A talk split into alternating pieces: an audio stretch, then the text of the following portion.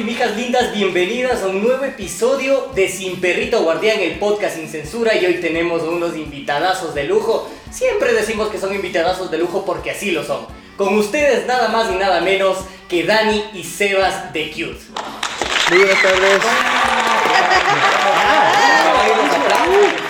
El chico ya tiene preparado haciendo la magia ya también. Bravo. Así que, Dani y Sebas, gracias por aceptarnos. Ustedes se preguntarán por qué estamos en otro escenario, en otro espacio, en otra locación.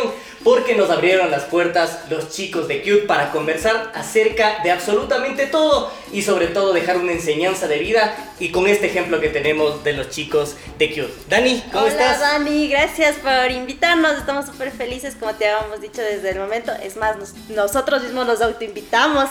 Entonces estamos súper felices Así de estar salen las aquí. mejores conversaciones. Y bueno, creo que debemos decir, hola chicas. Hola chicas. Ahora sí saludo, me adelanté. Muchísimas gracias a todos. Muchísimas gracias a ti, más bien Dani, eh, por, por darnos este espacio nuevamente. Desde, desde siempre hemos- nos hemos sentido súper tranquilos, súper chéveres, súper acogidos en, en- en los espacios que nos has abierto. Así que muchísimas gracias Dani. Y, y eso, eso básicamente chicas, eh, a todos. Porque los que sabemos a ver, que muchas de las chicas van a ver van a esto. ver de ley. Entonces estamos como siempre, es muy eh, gratificante como conocerles, que ellas nos vayan conociendo, entonces nos emociona siempre un montón estar en estos espacios eh, y más, Dani, gracias otra vez por invitarnos. Estamos No, súper a bien como estar en la casa. Oye, gracias a ustedes por aceptar. Sabemos las complicaciones que tienen por ser eh, padres primerizos, eh, todo el tiempo apretado y, y gracias por abrirnos las puertas de su casa y estar acá conversando un poquito, como les mencionábamos tras cámaras. La idea de esto es hablar acerca de enseñanzas que deja la vida, que dejan los seres humanos en este proceso de crecimiento que tenemos como tal. Y eh, para hablar un poquito acerca de lo que es Q, del emprendimiento, de la paternidad, eh, de su relación como pareja y para cerrar con una dinámica que la gente que ya vio el estreno de Sin Perrito Guardián ya, ya sabe más o menos de qué trata.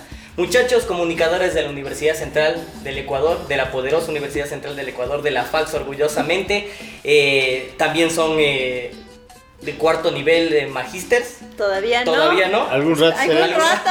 pero estamos. Lo dejamos ahí por Ah, cute. Seguimos los entonces- 6 metros de San Marino. Pero ya. Nuestros seis semestres en la San Marino de finanzas, Ajá. no mentira, No, pero ajá. esperamos. Esperamos nosotros de ya.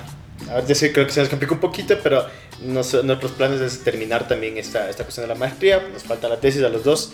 Eh, sin embargo, creemos que haber pasado también por las aulas de la Andina eh, nos ayudó un montón también para ir cambiando, como quien dice, la perspectiva de también de lo que uno quiere hacer de la vida y también de cómo quiere hacerlo.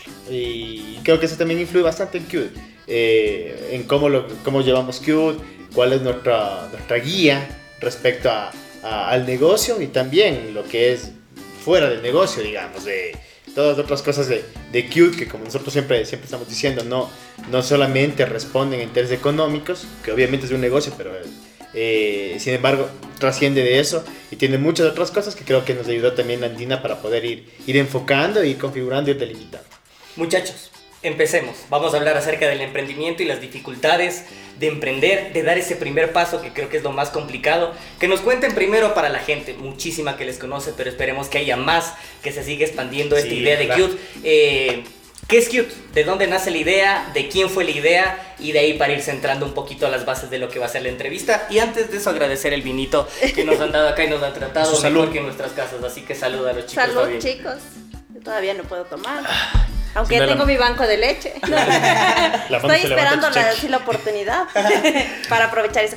Y bueno, eh, en realidad, Cute, eh, creo que nació todo así como súper espontáneo. No es que dijimos, bueno, vamos a tener una tienda de ropa y esta tienda de ropa va a tener ciertos productos. Más bien fue en un momento de nuestra vida donde hacíamos de todo, Ajá. pero cuando te decimos de todo, hacíamos de todo. todo, o sea, El desempleo, el desempleo. la necesidad y las ganas también, y, la- y la- y el, Sí. el trabajo, el esfuerzo, Ajá. el tiempo y las fuerzas, las, las fuerzas más que Las nada. fuerzas, porque... Ahora ya regresamos a ver y digo, ¿cómo hicimos tantas cosas a veces? Ahorita haciendo dos cosas ya terminamos molidísimos. Y bueno, justo yo eh, recién hablamos con el Sebas de este tema y parecería como que fue ayer, pero yo justo estás, eh, yo justo ya había, yo ya me había graduado de la U ¿Ya? Y el Seba, allá nos conocimos, yo ya graduada de la U. Yo y todavía tú no estabas estaba haciendo haciendo la la tesis. tesis. Como ahora. Como ahora. Este, mi, mi tesis se alarga ese un par de. Ah, madura el tema de estudios. Entonces eh, estábamos como en eso, nos conocimos con unos amigos de Sebas, justo hicimos un proyecto de radio. Eh, teníamos nuestro programa de radio, fue una experiencia súper bonita, pero igual había esa otra parte de, aunque yo vivía con mis papás, eh, igual yo ya quería tener mi dinero Claro. y el Sebas ya había salido a vivir con, una- con un amigo de él, entonces estábamos ahí en eso. Entonces, ¿cómo comenzamos? Yo creo que lo primero, primero que hicimos fue, mi mamá tiene un carro. Y en, y en un grupo de, de- de Facebook pusieron, alguien que me ayude haciendo un recorrido. Ajá. Y yo le digo al Sebas, ve, esta es nuestra oportunidad. Es algo fijo, está. Es Mente algo- de tiburón desde. Hijo de madre, dije, esta es nuestra oportunidad. Ajá. Entonces eh, le contactamos a esta chica. Ya y, por la Vicentina. eh, hacíamos el recorrido de la Vicentina hasta el colegio. Hasta la unidad educativa Quitumbe. Hasta ¿Ya? Quitumbe, desde la Vicentina hasta Quitumbe, Todo todos los días le dejábamos al guagua. Ajá, Todos los días. todos los días. A- el guagua entraba a 7 de la mañana a clases. Y ya no es guagua, ya se graduó ya. Ya se graduó, Ya se ya, graduó. ya se graduó, así por eso digo, ¿cómo pasaba el tiempo? Ento- Ajá. entonces hacíamos eso y después justo eh, pusieron igual en otro grupo de Facebook, necesito transporte desde el canal 4 más o menos hasta la Vicentina en la noche, dale Cés. Entonces comenzamos de ahí poquito a poquito, hacíamos Ajá, eso. Hacíamos taxirrutas, hacíamos Uber antes de que esté Uber.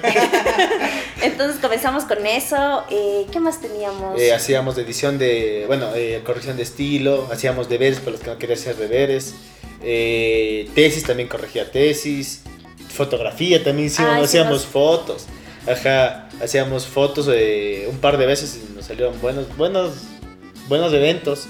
Eh, claro que bueno, eran los requerimos, por ejemplo, en algunos estuvimos en el, en el Swiss Hotel, que nos contrataron para una aseguradora para tomar fotos, pero el requerimiento era que era ese evento a las 8 de la noche, pero al final de la noche tenían que estar las fotos ya impresas y en un marco.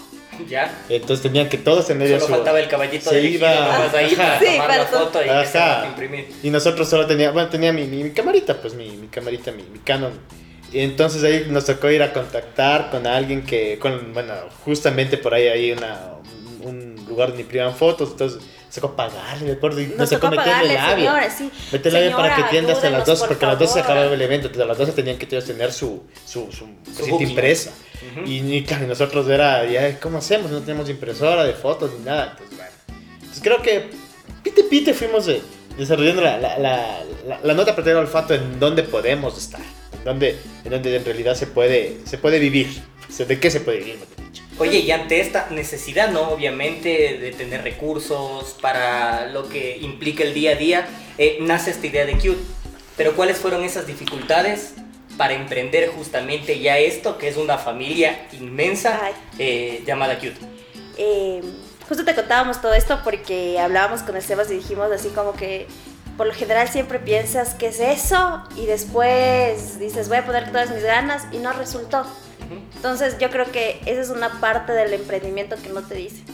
Que tienes que ir intentando una cosa, ver si te gusta, si te apasiona.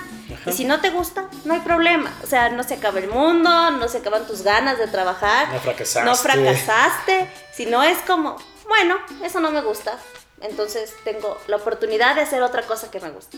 Entonces de ahí justo con ese vamos fuimos viendo y ahí me gustaron las pulseras. Y dije, esas pulseras están chéveres, vendamos pulseras. Ya. Entonces publicamos en Marketplace, porque antes de todo se movía por Marketplace. Eh, bueno, no era No, Marketplace, Marketplace, eran, grupos, de, venta. compra y venta. No había Instagram, Claro, no, no- había TikTok, no había... Era como que había, pero terreno era así, como, como TikTok de bien. ahora. Como ahorita TikTok para Como ahora nosotros. TikTok para Claro, nosotros. Como, claro, para, para nosotros los treintañeros como es TikTok o, o Twitch, así, Ajá. algo que Sí, no que no- no, se entendía bien todavía en crearlo. Instagram. Entonces empezamos a vender por los grupos de Facebook y nos empezaron a contactar.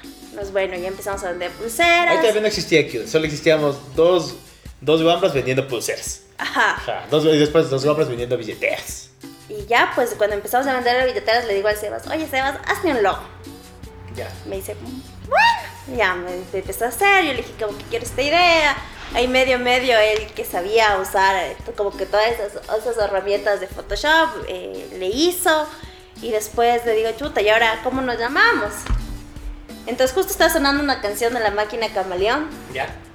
y decía como que eh, mi invitada que es cute, no tan cute. Pongámosle cute. Pongámosle un nombre cute. Salió muy orgánico. Entonces fue- Ni siquiera fue lo pienso demasiado. Ajá, era como pongámosle un nombre cute. Entonces, fue- pongámosle cute. Entonces- quedó como cute. Quedó como cute y ahí es que no nació toda la el idea. Huyayay, porque- ¿Por qué le hubiéramos puesto. Ay, es buena idea Bueno, para el próximo. para el próximo. Gracias, Dani. Entonces, bueno, así nació Cute. eh, y ya pues tuvimos con pulseras, después con las billeteras. eh, ya las como como que las personas ya nos empezaban a pedir. Entonces, eh, ¿sabes qué, Dani? Mi trabajo es en, no, yo qué sé, en la Carolina. Entonces, nosotros antes no hacíamos como ahora que hacemos entregas a domicilio. Entonces, dale, estás en la Carolina, ¿te parece si nos encontramos a el una en el. CCI o en el Quicentra? Ya. Entonces la chica iba, nosotros íbamos, entregábamos. Hasta que poco a poco ya fue creciendo. ¿Te acuerdas que teníamos unos individuales? Ajá. Vendíamos los individuales y ahí sí eh, nos Ahí empezó a ir bien. Claro, nos empezó a ir bien, nos empezaron a pedir un montón y ahí es cuando se empezó a ampliar todo, porque obviamente nos pedían para San Martín, Y nos eh, fuimos para a San Martín. Para... Y es machachi, para el norte, claro, ya es, ya, ya es de Cantón Mejía ya. Entonces, Y nos imagínate. pedían y nosotros, claro, es- no íbamos a perder la venta. Eh, entonces, eh, claro, no hay problema, vamos para allá, cogimos los buses que sean necesarios o preguntando, disculpe, ¿cómo llego para allá? Yo voy, le dejo, pero ¿cómo llego? De, claro, mi hijo, vea, coja esto. Listo. Entonces nosotros, imagínate, Dani, por la venta de, un, de unos individuales que la ganancia era nada, cogíamos un bus de aquí Se hasta... pérdida. No salíamos a No salimos de pérdida. pérdida, nunca salimos de pérdida. Gracias a Dios. Ajá, gracias a Dios. Pero, Pero- sí la ganancia era muy, muy reducida, muy Y- justita, y sí. Imagínate para que el era, tiempo más que nada. Justo te iba a conversar esto, que era todo el día. Entonces, por ejemplo, eh, teníamos, salíamos de aquí a las 7, eh, siete- no, 8 de la mañana. Entonces, hasta ir allá, Claro. 9 y media. eh, no, 8 o 9 y media. Ujú. Hasta que salga la chica, que revise, 10. Hasta regresar ya era la 1. Entonces, Ujú. Toda la mañana. toda la mañana por un producto. Ajá. Entonces yo creo que así la gente nos empezó a conocer también, o sea, fue ese de, chévere, ellos vienen, constancia. Ellos vienen a mi casa que queda al otro lado de la ciudad, entonces a la próxima les sigo pidiendo, dijimos, nos fuimos un montón a Cutulagua, eh, nos fuimos a... Eh, nos fuimos a, a San Martín, que sí fue una travesía porque no sabíamos cómo ajá. llegar y queda... Yo eh, que crecí en el sur, nací, crecí en el sur, no cachaba No bien cómo llegar cómo a San llegar. Martín. Entonces tienes que coger un, puen- un bus hasta el puente de Guajaló y después tienes que coger otro bus como integrado que te lleva, porque Exacto. es arriba. Entonces así fue que comenzamos y después yo le digo al Sebas, chuta Sebas, vendamos ahí unas blusas, así, vean, vendamos ropa para ver qué tal nos va.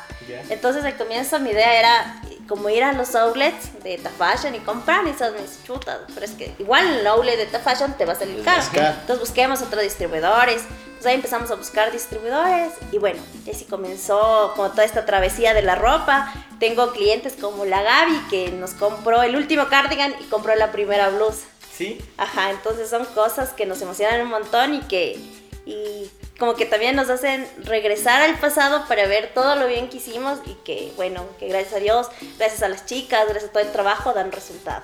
Cevitas y en este proceso y nosotros lo hablábamos con el Chili, qué importante es y fundamental la familia, los amigos, porque nosotros vamos un mes en este proyecto y ha crecido gracias a ellos. No habíamos tenido mayor producto audiovisual y todo, eh, y, y todo ha sido muy orgánico con la gente que nos sigue, con la gente que nos quiere.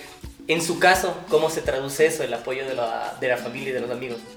A ver, en el caso de los amigos y la familia, en realidad sí, siempre hay un apoyo, siempre un apoyo eh, eh, de, de- de- de- la gente que estaba alrededor nuestro. O sea, eh, tranquilamente podemos llamarle al, al- primo de la Dani para que nos ayude, a la hermana de la Dani, yo qué sé. Sin embargo, siempre hay como esta, esta idea de, pero pues son comunicadores, o sea, ¿qué hacen unos comunicadores? Eh, ¿por, qué no, ¿Por qué no buscan trabajo en un canal? ¿Por qué Hasta no buscan- nomás. hasta, hasta hace poco. ¿Por qué no buscan trabajo en una radio? Yo tengo un amigo que tiene un amigo que tiene un amigo que trabaja en tal radio. Eh, ¿Por qué no buscan trabajo en tal cosa?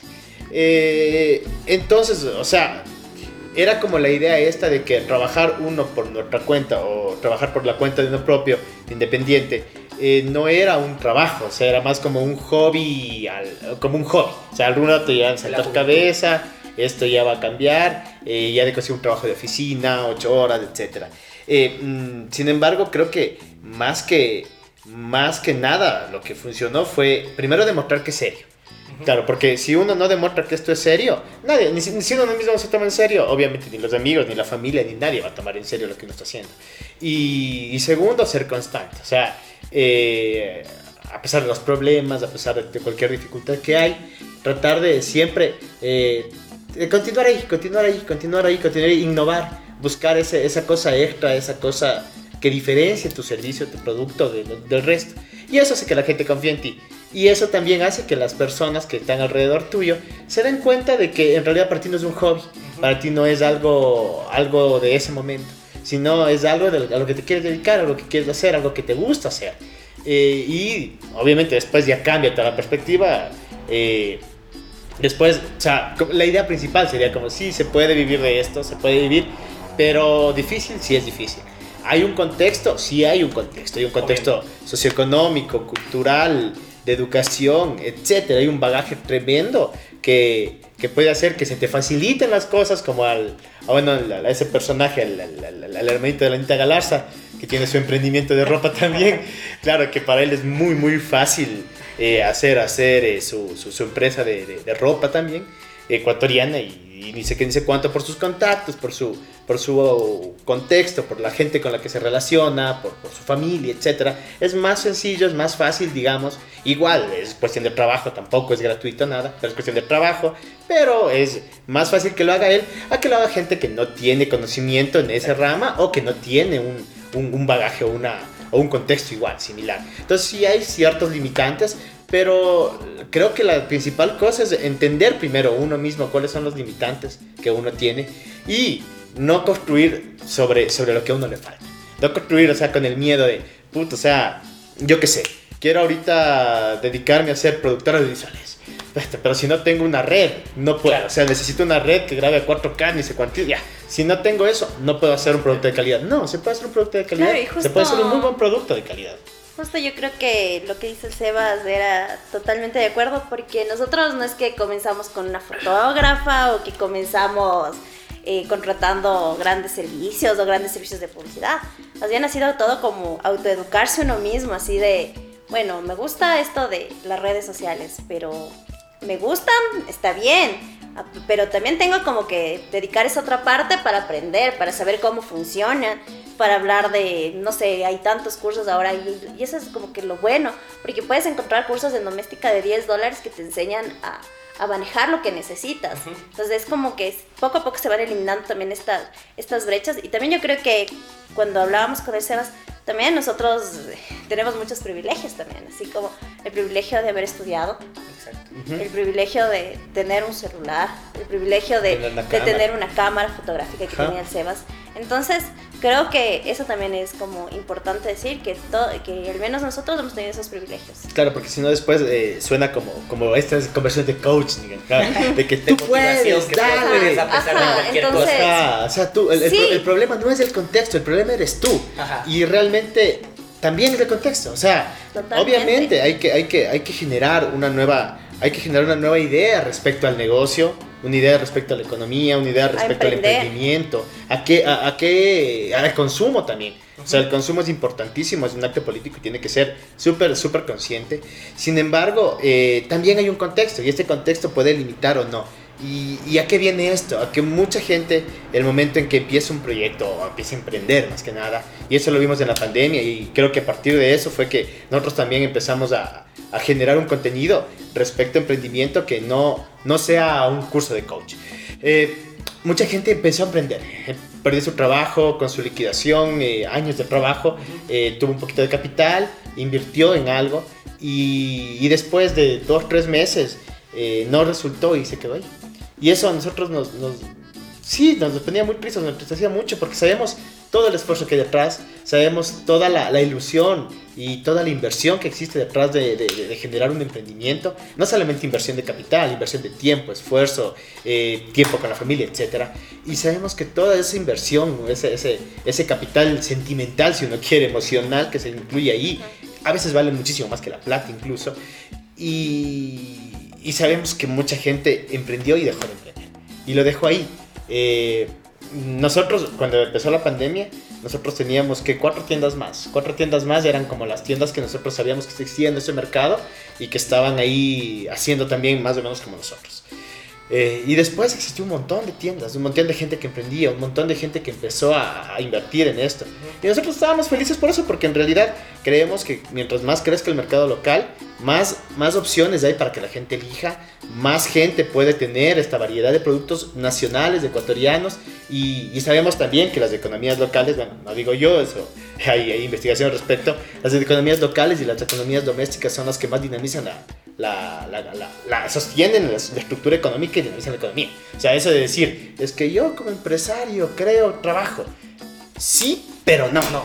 Realmente, dentro de, de, de, los países latinoamericanos, la mayor parte del trabajo no está, no está generado a, partir de, de, industrias grandes o de empresas, etc. Sino a partir de, eso, de emprender, de emprender, de mercados locales, de tiendas y negocios domésticos. Y creo que, creo que en realidad todas estas, estas dinámicas deben crecer. Entonces es una representación a nosotros de saber que en realidad mucha gente pudo haber hecho más cosas si hubiera persistido y hubiera aguantado capaz. Pero también justo de lo que lo el Sebas, de este emprendimiento y la mayoría de emprendimientos, lo que nosotros hemos visto es de mujeres. Entonces creemos que se han hecho redes y unas relaciones súper bonitas.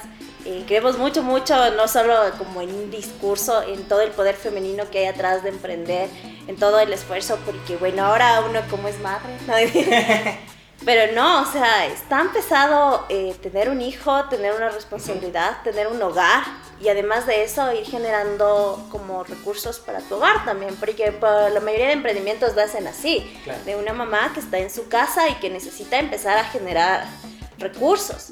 Entonces creemos de eso. Eh, a menos de que sean telares, ¿no? Captación de dinero ilegal ahí Entonces creemos eso, que, eh, que el emprendimiento también tiene una, es una apuesta política. Y que haya tanta gente que emprendió y hay gente que, que se mantuvo y que se mantiene, eh, que se mantiene hasta ahora, que, que sigue generando productos, eso también nos, a nosotros también nos, nos plantea nuevos retos. Entonces, de generar bodies, que en realidad es un producto, pues sí, puede ser fácil ya.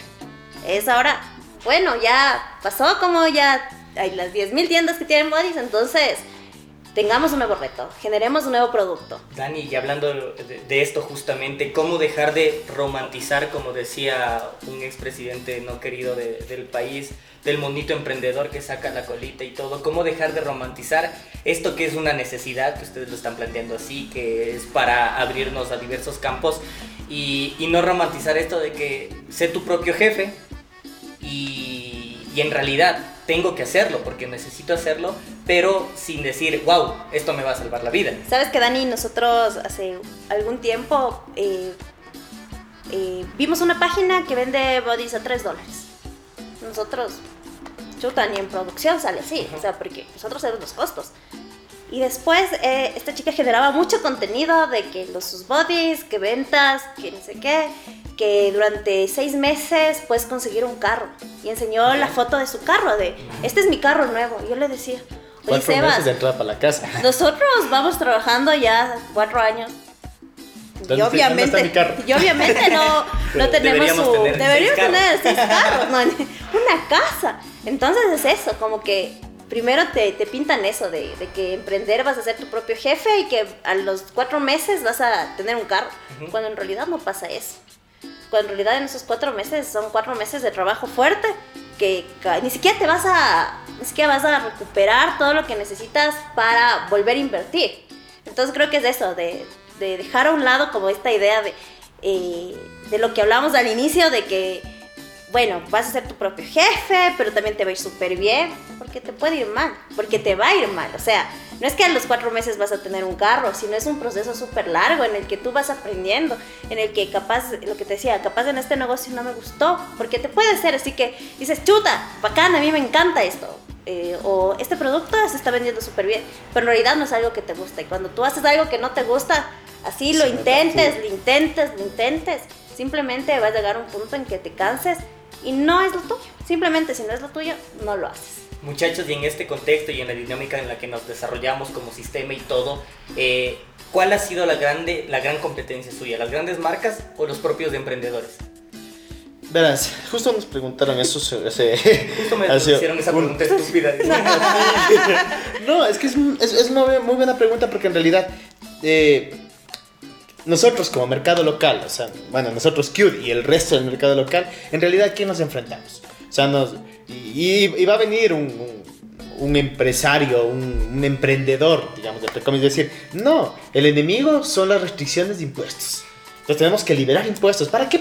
Y nos dijeron alguna vez, ¿para qué van a pagar impuestos? Si pagar impuestos, eso no, eso no sirve para el Estado. Lo que hay que hacer es negocio. O sea, no podemos tener, ¿cuántos somos? 17 millones. 17 millones de mini empresarios. No, ningún país funciona con 17 Claro. millones de mini empresarios. Pero va a venir el, el- el- este sabio del, de- del De la marketing, economía. de la economía eh, econométrica. Y va a venir y va a decir eso. Va a decir, el, enemigo de ustedes como emprendedores no crecen por las restricciones de, de impuestos, las restricciones de leyes, las restricciones fiscales que existen en su país. Y, y en realidad, o sea, la, la, es tanto así, sea, la pregunta sería, ¿es tanto así de que el Estado es el que restringe? Otro va a venir y va a decir exactamente, o sea, el, el enemigo no es ese, sino el enemigo es del otro que te, eso, el te jala las fotos, el, el, el otro emprendedor. Y al principio nosotros nos molestábamos mucho con eso, por ejemplo, que nos, Porque nos nos jalen los modelos, nos jalen las fotos, eh, nos copien, utilicen nuestro contenido, las cosas que nosotros decíamos, o copien nuestra- nuestras estrategias. Pero después nos dimos cuenta de que en realidad no, el, el enemigo tampoco son ellos, o sea, ellos también están trabajando, eh, eh, bueno, es muy dudosa, digamos, puede ser hasta dudosa la forma como ellos consiguen su contenido para publicar, pero siguen siendo ellos eh, igual que nosotros, estamos en el mismo nivel y siguen siendo emprendedores y, y Seguimos con los chicos de Cute, la Dani y el Sebas que nos han abierto las puertas de su casa y les agradecemos un montón. Eh, muchachos, para seguir conversando acerca de lo que es este tema de cuándo ustedes se dieron cuenta que están haciendo algo grande o todavía siguen con eso en la mente de decir, ¿qué hicimos? Chuta, Dani, todavía no lo creemos así. Siempre hay algo que creo que cada etapa que hemos vivido es algo grande. Entonces, por ejemplo, eh, no sé si te acuerdas del lanzamiento de la marca, que fueron todos nuestros amigos y que llenamos prácticamente un bar. O sea, eh, no había dónde poner un pie ese día. Entonces fue algo emocionante. Pero lo que vivimos el domingo, que fue el día de la feria, fue algo que nos llenó tanto el corazón de saber que algo estamos haciendo bien, que algo, que algo se está, que algo es, que hacemos algo que les gusta a las chicas. Entonces el domingo era, había muchas personas que recién nos, con, eh, no que recién, que iban por nosotros, así era como que iban con nuestras prendas. iban a- con nuestras prendas. Entonces era como que, esa es la blusa, ese es un body, esa es una falda. Y muchas de las chicas eran, eh, llegaban y preguntaban por nosotros directamente. O ya les conocen a las otras chicas. Entonces, por ejemplo, hola Pau, ¿cómo estás? O por ejemplo a mi ñaña le dicen bebecita. Entonces llegaban y le decían, hola bebecita, ¿cómo estás? O se acercaban directamente a donde la Andre. Le decía, hola Andre, ¿cómo estás? Quiero que me atiendas tú. Entonces fue algo tan emocionante que estamos seis personas y de las seis personas estamos con dos clientes cada uno. Entonces fue algo así como, qué increíble, todavía no lo creemos. Eh, todavía creo que todavía no asumimos lo que pasó el domingo, fue algo muy bonito que, que como les decimos, nos revitalizó un montón, un montón, un montón, porque sí hay ratos, pues, o sea, ya van cinco años. Entonces también no se cansa, Claro. también no tiene como sus bajones, al menos yo que, que, que, que recién di a luz es como mis bajones hormonales, que son si funciona, no funciona, cómo funciona, y como tener todas estas emociones y, y- lo que pasó el domingo fue algo increíble. Yo creo que en realidad nosotros, o no- no- nuestra visión, eh, no conlleva tanto en, en- ser grandes, digamos, en, en el aspecto de... De, de, de- De tener 100 mil empresa, seguidores. O tener 10.000 tiendas, o yo qué sé. No, no, sino más bien es el de, el de ir disfrutando primero el proceso, ir disfrutando los momentos, como les decía la Dani, o sea, cada momento ha sido muy, muy chévere. eh, cada, cada espacio que hemos logrado, logrado alcanzar, ocupar, eh, cada meta que le hemos logrado pasar. O sea, ahorita cada desarrollo de producto, cada producto es como un hijo prácticamente. eh, desde, desde cómo lo queremos, lo pensamos hasta cómo ya nos llega. eh, todo eso, sí, como ir disfrutando el proceso. No tanto, y creo que en eso también, en eso también nos ha ayudado, nos ha ayudado esto de no ir pensando, o sea, en quiero ser gigante o inmediatamente quiero, quiero tener un, montón de tiendas o un montón de plata o un montón de gente.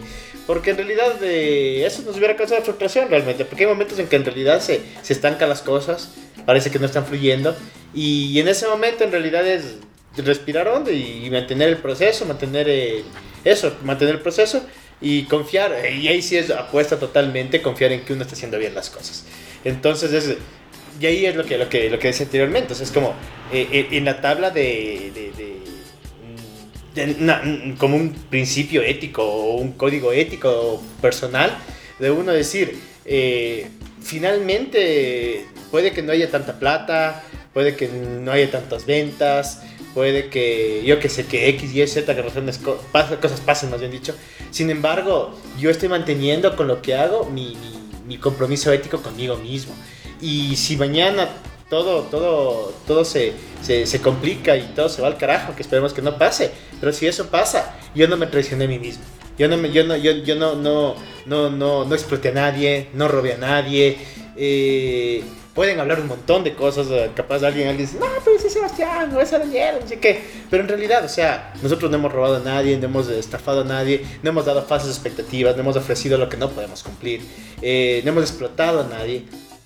Y, y finalmente, o sea, decir, yo logré mantenerme firme con mis principios y esos principios yo los apliqué a lo que estaba haciendo. No, no al revés, o sea, no. Yo, yo cuando haga mi movimiento político, ahí sí voy a dar mis ideas respecto a lo que creo de la sociedad, respecto a las cosas que pueden mejorar. No, o sea, ¿en qué espacio tienes? O sea, como consumidor, como productor, como, como ventas, como lo que vos quieras. O sea, si tienes una idea y, y, y es tan fuerte, aplícalo. O sea, politiza, y eso sí, politiza los espacios. No, no, no, no crees espacios políticos. Espacios políticos de cualquier cantidad. Espacios de, espacios de, de, de, de ese tipo hay un montón. Más bien, politiza los espacios que tienes. O sea, de- desde, desde todo, desde tu vida, desde cómo aplicas tu paternidad, tu maternidad, qué haces en la casa, qué no haces, qué consumes, eh, todo. O sea, creo que son espacios bien fuertes para que tú puedas en realidad eh, sostener tus ideas y bueno, para eso primeramente tienes que ah, tú mismo plantearte qué es lo que quieres y qué es lo que Claro. quieres, ¿no? Pero para eso sostener tus ideas y para poder ir generando con eso, también vas generando. O sea, no vas a cambiar consumiendo, consumiendo local y es una idea, una idea errada. O sea, porque es ecuatoriano, es bueno. O sea, hay cosas ecuatorianas que no son buenas por ser ecuatorianas, son buenas porque son buenas. Ujú. Porque es importante que crezca el mercado local, para que el mercado ecuatoriano tenga opción de elegir. Ya, no porque vayamos a competir y bajarle a Bershka o a, Rodrigo, o a cualquier Inditex o a cualquier, eh, a cualquier tienda departamental o cualquier marca grande. No les vamos a bajar. Te digo, alguna vez decíamos, o sea, capaz ni siquiera les podemos mellar ni un poco, o sea, no les podemos ni siquiera tocar ni arañar. No les podemos arañar, pero el consumidor va a tener la opción de tener, de, de, de, de- De elegir elegir. o elegir 10 tiendas Ajá, más que claro. tienen la misma calidad o que tienen mejor calidad. Entonces, eh, creemos que eso, o sea, que nosotros, eh, el que haya más mercado local, el que haya más emprendedores, también es un reto para nosotros de mejorar la calidad, de mejorar, de tener otro tipo de productos. También es un, me imagino que es un reto para todos los otros emprendedores que estamos en la misma rama del negocio, de saber cómo tú te diferencias, tu body, tu blusa, tu producto se diferencia de las otras 10 tiendas. Entonces, eso es lo importante ahora, eso es lo importante. Ya no, es- porque yo creo que el inicio de la pandemia fue eso, de primero generar un comercio local, que se vaya construyendo eso. Y ahora eh, es mantener y que se mantenga bien, de que, sea, de que todos los procesos sean procesos justos, eh, que haya comercio justo. eh, por ejemplo, nosotros trabajamos en Kios mucho con, con la idea del cooperativismo, entonces eh, buscamos que todas las personas que trabajan con nosotros eh, se sientan cómodas, eh, siempre buscamos que las personas ganen lo justo. Y ha habido meses en que nosotros hemos tenido pérdidas y preferimos que Qd asuma las pérdidas, pero no todas las personas que, que hay alrededor de Qd, porque antes éramos los dos, ahora Ya somos un montón. somos un montón de personas Entonces, y son un montón de familias. Somos poquitos, pero para nosotros un montón. Claro, Claro. nuestra familia. Muchachos, y dentro, y perdón que te interrumpa, Cevitas, dentro de esta, eh, esta convicción que ustedes tienen, de esta idea que ustedes tienen plasmada, ¿cuán difícil ha sido hacer entender a la gente lo que es trabajo ético, trabajo justo y que esto se ha convertido en precio alto y precio barato? Porque muchas veces nosotros ya hablábamos de este tema de eh, un body por 3 dólares eh, versus lo que ustedes representan, que hay mucho detrás de esto, ¿no es cierto? ¿Cómo le han hecho entender esto a la gente que no se ha convertido solo en su cliente, sino en un amigo más suyo? Sabes que todo ha sido súper orgánico. eh, las chicas eh, y nosotros hemos venido caminando en el mismo proceso, digamos, no es como que nosotros les enseñamos algo a ellas, sino más bien nosotros aprendemos y en ese momento nosotros transmitimos la idea. Entonces ellas se van alimentando, entonces bien ha sido creo que un proceso de ir caminando junto a ellas y de ir descubriendo eh, todo esto, pero con ellas. Entonces creo que por eso no ha sido tan difícil esta idea de... Porque no queremos que ellas tengan la idea de esto de comercio justo, eh, más bien, sino que ellas vayan y que se acoplen a, sino más bien ha sido un aprendizaje tanto de ellas con nosotros de ir caminando de la mano. Creo que la pandemia eh, sí fue un parteaguas en, este, en esto, eh, en todos mismos. Mm, nos dimos cuenta, ¿sabe? De cuán importantes somos para la empresa que trabajamos 20 años, que después nos votaron con una liquidación de, de 200, 300 dólares. Entonces, o sea, en realidad, ¿qué tanto le importábamos a ellos? Entonces, si no les importamos a ellos, ¿a quién importamos nosotros como, como, como, como sujetos, de, como fuerza de trabajo, como, como, como, mano, como, como fuerza obrera, como fuerza de trabajo, como mano de obra? ¿A quién le importamos? Eh, le importamos pues a la señora de la tienda, le importamos al, al, a eso, a la, a la señora que vende las verduras, eh, le importamos a la, a la, vecina, al vecino, al panadero. O sea, en realidad las redes que se fueron generando dentro del contexto de la pandemia, si una de las cosas terribles de la pandemia obviamente fue los despidos, pero una de las cosas que nos dimos cuenta de la pandemia fue que solamente nosotros nos importamos entre nosotros, entre iguales, entre comunes, eh, diría, diría, diría Galeano, pues. Entonces, entre los comunes, entre los normales, somos los que realmente nos tenemos que apoyar. Y nos apoyamos. Y la gente, creo que gran parte del, del apoyo que nos ha dado la gente es por eso también. Porque en realidad somos igual a, a cualquier otro, otro, otro joven, otra, otro joven, otra, otra chica que, que, está empezando en, en, esto de ser adulto, en el mundo, de la vida adulta, y que, que también está, está buscando eh, equilibrar esto de, de, estabilidad económica, tu negocio, versus también, o sea, esas cosas que, que te decía, o sea, eh, estas ambiciones, digamos, o estas aspiraciones de la juventud que no se deben perder. O sea, yo soy de la, no son de los que dicen eh, que era, era incendiario y después se hace bombero. No, o sea, creo que esas cosas, esa chispa se debe sostener. Y esa chispa, si tú en realidad creías en eso y en realidad te guiaba, te va a ayudar en todo, en todo así. Así te dedicas a, a, o sea, así te seas político o así seas panadero, en ambas cosas, pues si lo haces éticamente ropa. o vendas ropa en, eh, a trabajar éticamente y con esos principios que te han guiado y en los que realmente crees, no están impostados, no se notan falsos, ni se notan, eh, ni se notan aprendidos así a, a, a, a, la ligera. Si vos realmente crees en eso, te va a ayudar. Y la gente se va a dar cuenta de eso, de que eres sincero, de que tu contenido es sincero, de lo que, de lo que dices es sincero. Y como decía la Dani, o sea, en realidad, eh, dentro de Qt, uno de los principios principales de esto del trabajo justo.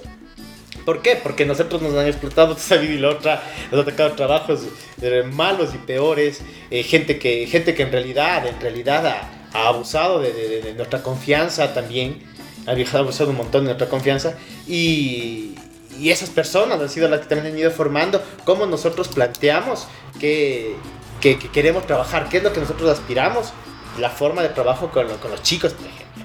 Y, o sea, en realidad, como te decía, la pandemia nos ayudó para que el trabajo, este trabajo local, pequeño, digamos, eh, economías domésticas, les llaman, estas economías domésticas sean las que, las que realmente importen. Y la gente le ha importado un montón. Y a, las chicos, a los chicos también les ha gustado trabajar en eso. O sea, realmente, entre trabajar en Cute, digamos, de empresa de ropa, eh, o trabajar y yo qué sé, en cualquier, en, en empresa, ya que capaz si tienes más salario, capaz, ya capaz tienes más utilidades, capaz tienes, eh, eh, yo qué sé, ya que, más prestigio, entre comillas, o sea, vas de internadito todos los días eh, y proyectos de primaje. Has decidido trabajar en Q, has decidido estar en Q, has decidido acompañarnos de nosotros en el camino, un camino que a veces es incierto, que a veces ha sido muy incierto, y, y eso nosotros lo agradecemos. un montón el hecho de que ellos también, la gente que trabaja con nosotros, confía en nosotros, de que los clientes confíen en nosotros y sobre todo de que nosotros también confiemos en nosotros, en que mañana no va a haber una, un problema, un, una dificultad y nos vamos a olvidar de todo. Cerramos la Lanford, vamos jalándonos, jalándonos las liquidaciones de todo el mundo y, y hasta luego, hasta luego. Y, y, no es así, o sea, en realidad eh, sostener un discurso a veces es mucho más, más difícil que decirlo. Yo soy un, un chance romántico. Ya. No sé si eso sea bueno o malo. Eh, ¿Ustedes se acuerdan, eh, y dentro de este plano, así, este contexto que les digo, la primera vez que vieron a alguien puesta sus prendas? ¿Se acuerdan la primera vez y qué, ¿Qué sintieron ustedes? No sé si en el cerebro, en el corazón o Bueno, es la primera vez. como seres humanos. Ay, yo soy súper romántica también, no mentira. Yo la primera vez que le vi puesta eh, fue un producto, una chica. Estaba yendo a hacer una entrega por el Quicentro. Ya. Y ella se bajaba de la ecovía y le vi con uno de nuestros probantes. Y yo así como que no sabía qué hacer. Yo me emocioné un montón. Así le dije, ese turbante te compraste en Cute, ¿verdad? Y me dijo, sí. Y yo tenía así, como siempre ando cargando en, mi- en mi bolso. Le dije, ten, te regalo otro. Entonces esa fue como, eh, como ese momento en el que eh, la primera vez que vi una, una, una chica usando uno de nuestros primeros productos que fueron los turbantes. Y que sabíamos que eran nuestros. Claro. Claro, es que los turbantes sí fueron como. Es que er- era porque eran hechos por nosotros mismos y porque vendimos un montón. Entonces, por eso creo que había bastantes. Yo también, el primer producto que vi fue un turbante.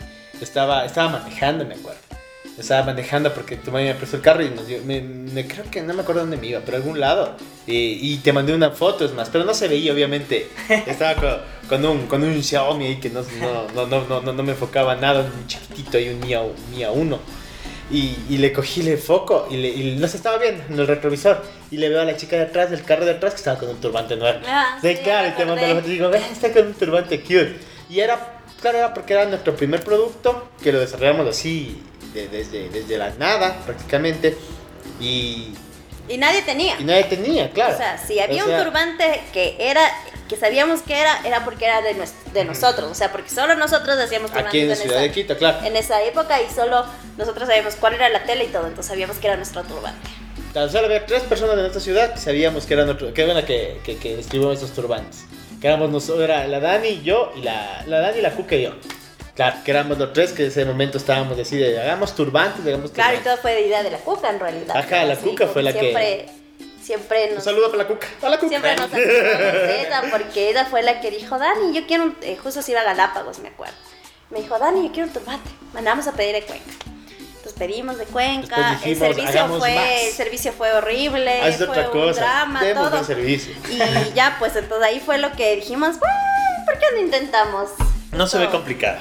Justo la tita nos pasó el contacto de una costurera de ella y dijimos, "Mm, probemos. Y fue nuestro, fue nuestro primer producto así como que lo desarrollamos, que lo pensamos, que fuimos a ver las telas, que conseguimos las telas y que comenzó la producción y que fue un éxito, creo que fue antes de, en noviembre, sí, noviembre se fue la cuca, entonces fue en Claro, lo, noviembre. ante- lo anterior sí teníamos productos que estaban bacanos, que sabíamos que solo nosotros teníamos, pero eran muy poquitos. Ponte cuando nos fuimos de nos hemos ido de viaje. Hemos traído un poco de productos, traíamos un poco de productos, pero obviamente no, no podemos traer mucho, entonces ahí difícilmente encontrábamos, yo que sé, que alguien con, con una cabeza de Frida. Aunque sí puede pasar, pero difícilmente encontrábamos a alguien. Pero los turbantes fueron realmente el primer producto en masa que nosotros vimos que, que le- les gustaba mucho y que podíamos reconocer a gente en la calle con ellos.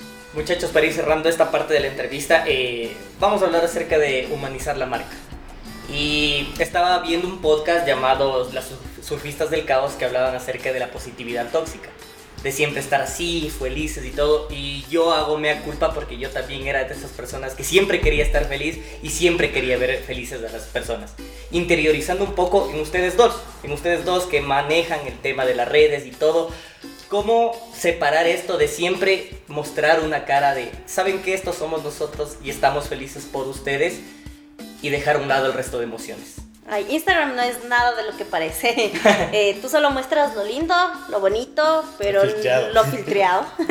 pero no enseñas en realidad lo que lo que pasa atrás. Digamos que ahora que bueno que tenemos como la posibilidad audiovisual de los reels, que te permite también enseñar como el proceso y todo, ¿no? Pero por lo general siempre enseñas lo lindo. No vas a enseñar eh, las por ejemplo, la feria de, de lo que les contábamos que fue como súper emocionante. Pero no les enseñamos todo el trabajo que fue llevar todo un montón de cosas para allá. De todo el cansancio de estar desde las 8 de la mañana hasta las 8 de la noche parados.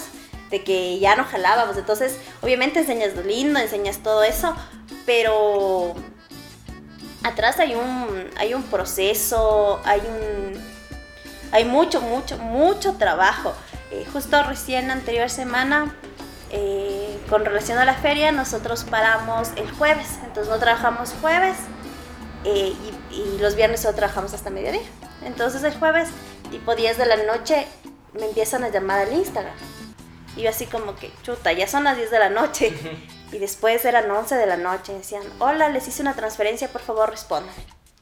Entonces eh, no le contesté porque eran las 11 de la noche y nosotros nos estamos acostados a las 7 y media de la noche porque es hora de dormir la mano. Entonces aprovechamos también para dormir porque la mañana es el caos. Claro. Porque le cogemos a la mano, trabajamos, estamos en la casa, entonces es más, más complicado. Entonces eh, nos empiezan a llamar 5 de la mañana. 5 de la mañana, 5 y media, 6, 6 y media, 7, 7 y media. Ya. Entonces, Hola linda, ¿cómo estás? Te recuerdo que tenemos un horario de atención. Eh, seguro en este horario las chicas se pondrán en contacto contigo para poder generar tu pedido. La respuesta de esta chica fue, devuélveme la plata. Así como, linda, no te preocupes. A las ocho y media realizamos tu reembolso si es que tú deseas, no hay problema por eso, tenemos un horario de atención. Y todo fue que paramos para poder generar todo lo de la feria, porque fue algo, algo grande. Y su respuesta fue, eh, ¿hasta qué hora trabajan? Dijimos, linda, los jueves trabajamos hasta la 1, igual los viernes y los sábados. Y nos puso, ¿qué vamos? Y nosotros así como... A mí, a mí, Dani, eso me indignó. Eso a mí me indignó. O sea, ese día a mí me fue un día de mierda, así desde ya. temprano, así. Después la mano se puso malcriadísima. O sea, es como que ellos te absorben tanto la energía, porque en serio pasa eso. Sí o que Sebas, esa es tranquila. Se puso con un genio de mierda. Ni ella se aguantaba, ni yo le aguantaba a ella, ni yo le aguantaba al Sebas, ni el Sebas me aguantaba a mí. O sea, fue eso como que nos marcó todo el día. Entonces lo que nosotros hicimos fue el jueves, no publiquemos. Entonces no publicamos nada, ¿sí? Porque en serio estamos tan cargados de esa mala onda. Si publicábamos algo era para, para Porque, quemarle serio, porque yo estaba a muy dos. molestos. Yo estaba a dos de quemarle la mano y decir, No vale. o sea, te estamos diciendo que te vamos a hacer el reembolso, no nos vamos a quedar con tus 25 dólares. Eh, no por la cuestión del dinero, sino porque atrás hay tanto trabajo, hay tantas cosas para que tú nos vengas a decir, vagos, de ahí nos puso, dijimos, linda, lo que pasa es que tenemos horarios de atención. Dijo, le, le puse hasta la una de la tarde. Eh, qué pésimos, pésimos empresarios. Dijimos, linda, nosotros no somos empresarios. ¿Te no queremos. Tenemos cara de empresarios. No queremos serlo, somos un emprendimiento familiar. Con razón, se nota. Qué vagos, qué falta de ética. Entonces fue algo así como que nos jodió tanto, nos jodió el día, nos jodió la relación. Ya te digo, o sea, en esta casa ardía todo, o sea, todo el mundo ardía. Entonces preferimos como ese rato parar, dejar de publicar y esperar, porque como te digo, o sea, las redes sociales solo, solo te enseñan lo lindo que pasa, no te enseñan todo el trabajo, todo el esfuerzo, todo lo que hay atrás, o sea, de de que el productor se quedó hasta las 2, 3 de la mañana cosiendo para que nosotros pudiéramos surtirnos para la feria, mientras y tenía que levantarse a las 7 de la mañana porque su guagua ya está en clases. Entonces hay como, como que todo ese trabajo que nosotros eh, en esta nueva etapa de Cute queremos enseñarles a las chicas. O sea, muchas de ellas ya saben, pero eh, como queremos ir entablando esta, otro, como esto que tú dices, como ir entablando otra cosa como de lo de la parte más real del trabajo. Así como que, sí, se cose hasta las 3 de la mañana, a las 8 de la mañana se levantan porque tienen que ir a verles a sus guaguas. O la maternidad no es tan bonito como, Como parece. como parece. Es bonito, pero Sí, es, no, muy difícil. no, no, porque tú, tú siempre romantizas mucho la maternidad.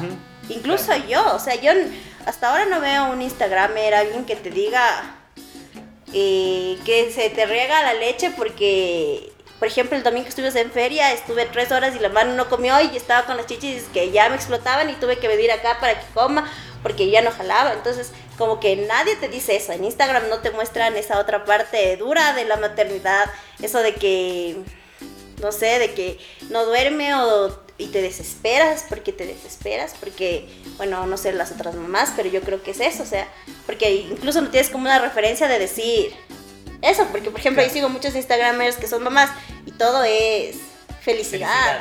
todo es La niña bien vestidita. Ajá, y es así como que yo así como, y todos bien peinados y todo, y es así como que digo, a Miami, dormí antes del viaje, fue hermoso. Y yo así Me compré unos juguetes. ¿Cuántas botellas de vino le diste? y yo así es como Sí, sí. A mí no me duerme aquí. No me duerme aquí Ahorita está haciendo bulla aquí. Entonces no me duerme aquí, es como, en serio, ¿cómo, cómo ir? Aguantó ocho horas en un avión. Ajá, entonces cómo ir equilibrando esa parte real que tienes con, con lo que muestras. Y yo creo que eso a nosotros en realidad sí nos ha servido porque muchas de las chicas nos conocen hace tantos años cuando les decimos que en serio vivíamos en un lugar donde, Donde las paredes donde botaban las agua. paredes botaban, agua. las paredes. Era verdad, Dani, yo no y sé cómo. bien. y fue como lo que te decíamos, disfrutamos cada proceso. Eh, el que teníamos Qt en una esquina de la casa y ahora nos toca tener una oficina porque no tenemos espacio, es verdad, entonces no todo lo que te enseña Instagram es verdad, no Ni todo. siquiera nosotros. Ni siquiera, no, eso, ni siquiera nosotros. Porque Ah. obviamente, o sea, yo para salir al. O sea, sí salgo en algunas historias que recién me despierto, bla, bla, bla. Pero a mí me da cosas decir, de decir, ves a man vende ropa y sigue con pijama a las 3 de la tarde. Claro. Entonces tienes que arreglarte, tienes que generar otro, otro tipo de cosas. Pero también es como ir desmitificando estos mitos, estos mitos, desmitificando estos mitos. Des- Desmitificador, desmitifica- desmitifícame Desmitifica. estos mitos. Pero hay como ir mostrando eso, de que es real, que hay una persona real atrás, una persona que está cansada, que a veces ya no jala, eh, que tiene nuevos retos y que... Y eso, que no es Instagram, no es lo que parece. Claro, es que es muy performático, creo yo. O sea, es muy, Es- muy, muy, muy, muy performático. O sea, de cómo tú te generas como personaje. Eh, bueno, nosotros somos una tienda. O sea, somos dos personas de carne y hueso, pero nos conocen no por nuestros Instagrams personales, sino por la tienda. Eh, ahí es donde generamos contenido, ahí es donde hablamos, ahí es donde, donde, donde las chicas nos conocieron, donde es nuestra tribuna. Eh, y, y también, o sea, parte de eso es generar un personaje, pero ahora, o sea, vamos al- al- al- a, lo concreto, o sea, realmente quién no lo hace. O sea, el momento de mostrarte, proyectarte en el otro, salir a la calle, conversar con cualquier persona, hacer cualquier actividad que, que implique relación. Eh, estás performando de ti mismo, o sea, estás, estás tratando de proyectarte en el otro como quieres que el otro te vea. O sea, ser, ser, ser, ser, ser parte del otro también. Eh, y creo que en realidad es, es esto de la positividad tóxica y... Que lo eh, hemos hablado un montón que lo y que no montón. queremos caer en eso Ajá, también. ni, ni en el coaching, ni en la motivación, ni en la positividad positividad tóxica, ca- porque eh, es, es tremendamente nocivo, porque es lo que te decías al principio, te va a negar la oportunidad de fracasar, te va a negar la oportunidad de fallar, te va a negar la oportunidad de equivocarte. Porque vas a decir, ¿por qué ellos pudieron y yo no puedo? Claro. Entonces te vas a sentir frustrado, vas a decir, chuta, entonces no es un El problema soy problema de, soy el problema soy yo, cuando en realidad el problema es el contexto, cuando, como te decíamos, nosotros eh, tenemos muchas cosas que nos han ayudado a que Cute crezca, o sea, hemos tenido muchas cosas. Entonces, si tú te ves como una chica que se trata de reflejar o de alguna forma, vas a decir, ¿por qué ellos tienen y yo no? Cuando en realidad no es así, cuando en realidad hay un contexto que te guía, cuando en realidad hay personas que te guían. Yo creo que sin el Sebas yo no hubiera podido hacer nada.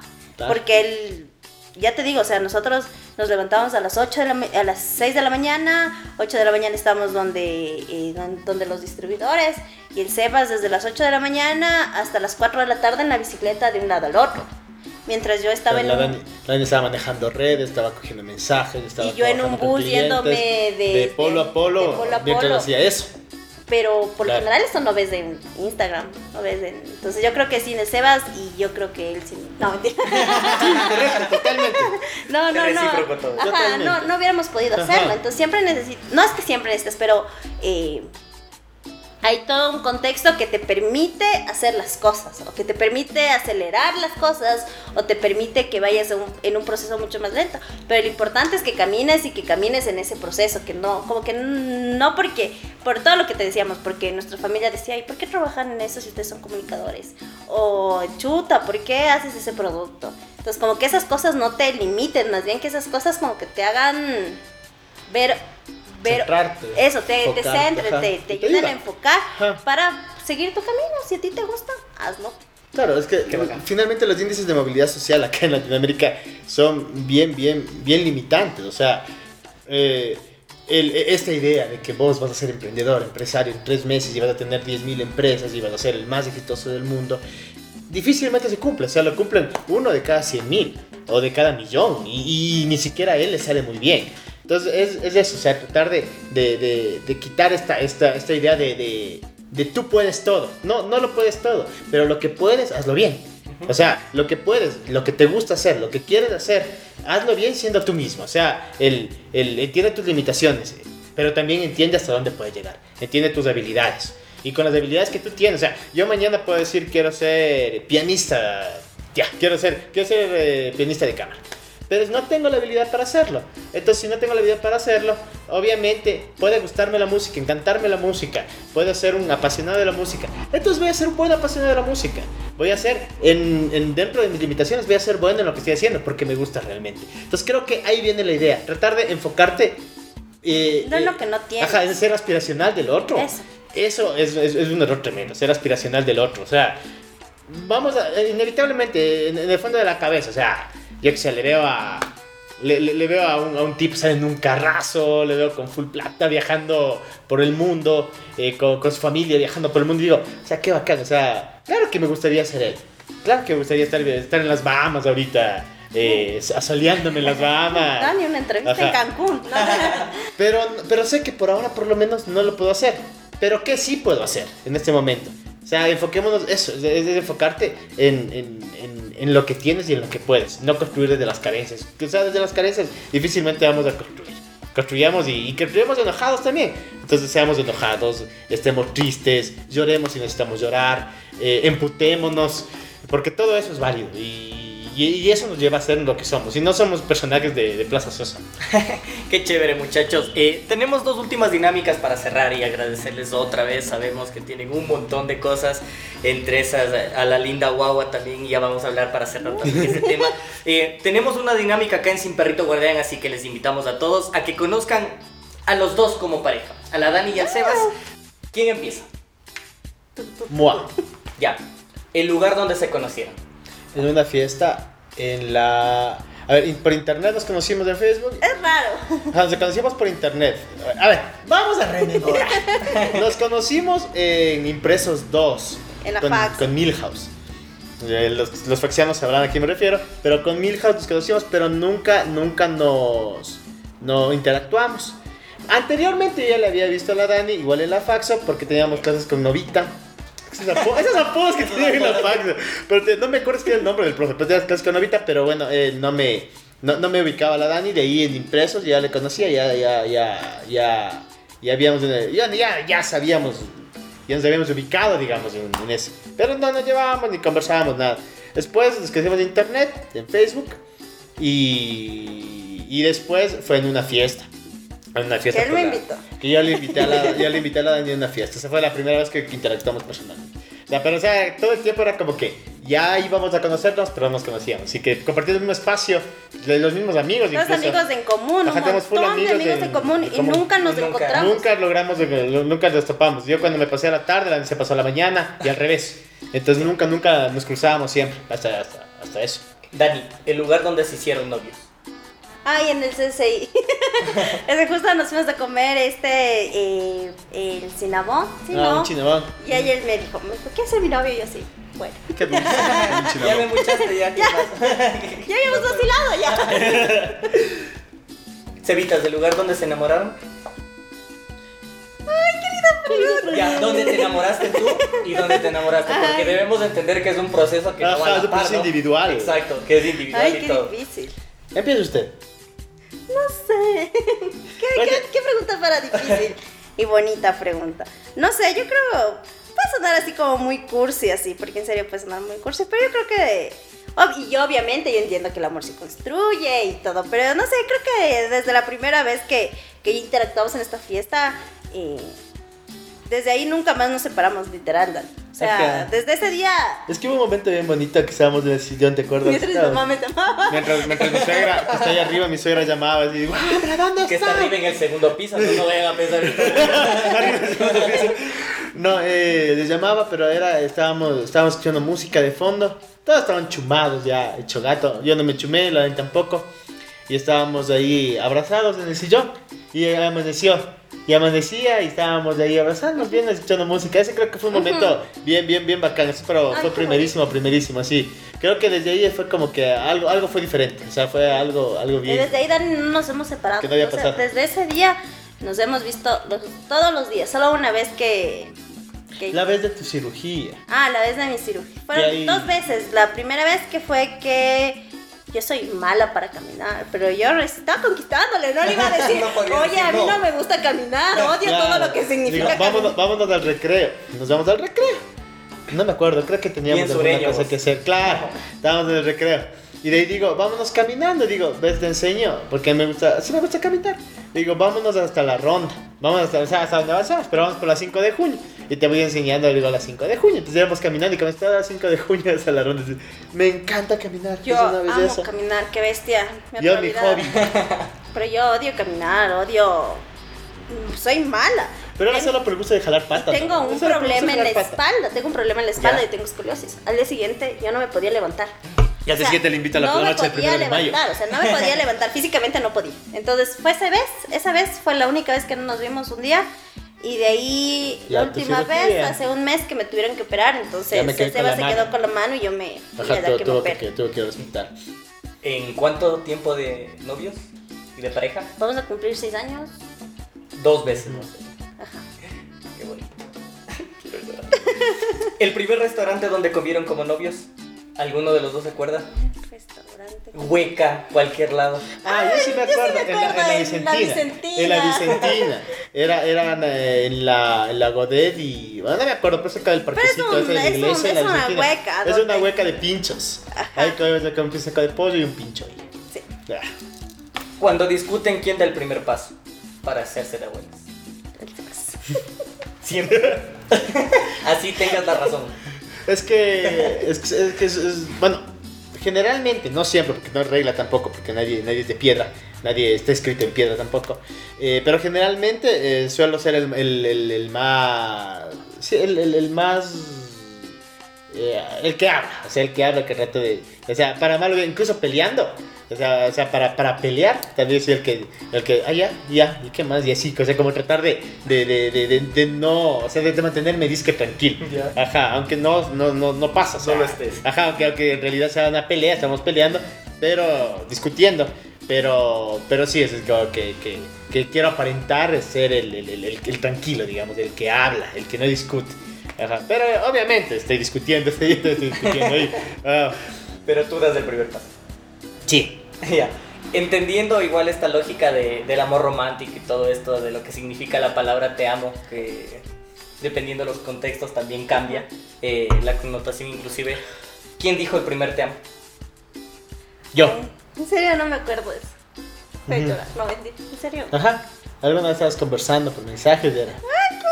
Pero, pero ya, ya, ya, ya- ya- ya- ya éramos novios y estaba conversando y ahí se me sale. Se me salió el, el te amo.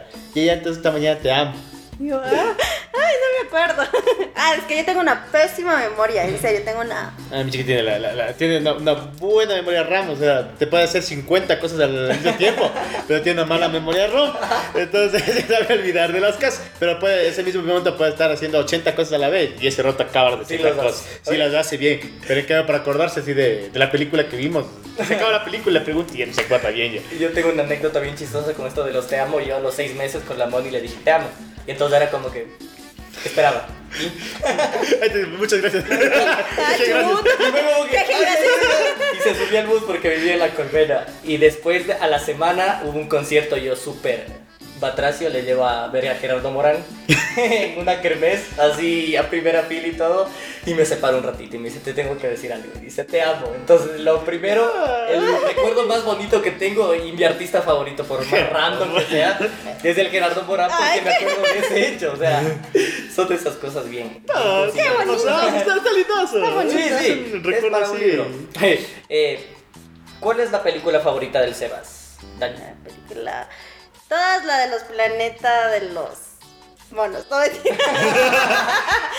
no es cierto, dime que sí. sí. No, sí, sí, me gusta full el plata de los simios. Es el planeta de los El planeta de los monos. El planeta de los el plata de los homínidos. No, mentira, no, esa es. No, estoy segura que esos son tus favoritos. Ajá, son, son, sí, son, son de mis favoritos, sí, pero sí, sí, podría ser. La canción o género para no complicarte tanto favorito de la Dani. Puta, ay, complicado. Sí. La Dani no es muy Yo no escucho musical. música. Ah, ¿no? No es muy musical. Pero, o sea, le gusta mucho, o sea, sí. ¿cuánto te conoces? Te gusta mucho Melendi, Robe. También, ah, me, conquistaste con Robe. Ah. Con Robe. Eh, Ah, puede Shakira, Shakira te gusta un montón. Me gustan mucho las baladas. No, Zelina. Ay, no, me gusta mucho de él. Adele también te gusta, pero no, no. No, pero no tengo un Ah. género favorito. No es como algo. que te guste, sí, me gusta el disco de 1900. No, No, soy- yo no, no escucho mucho música. En realidad eh, empecé a escuchar por el Sebas, así, porque siempre estoy escuchando música. Más bien yo siento que no. No, No es tan musical. no soy tan musical. El recuerdo más bonito que tengas con el Sebas y que no sea la mano.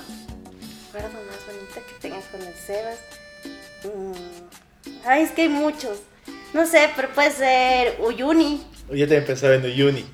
Yo también pensaba en Uyuni.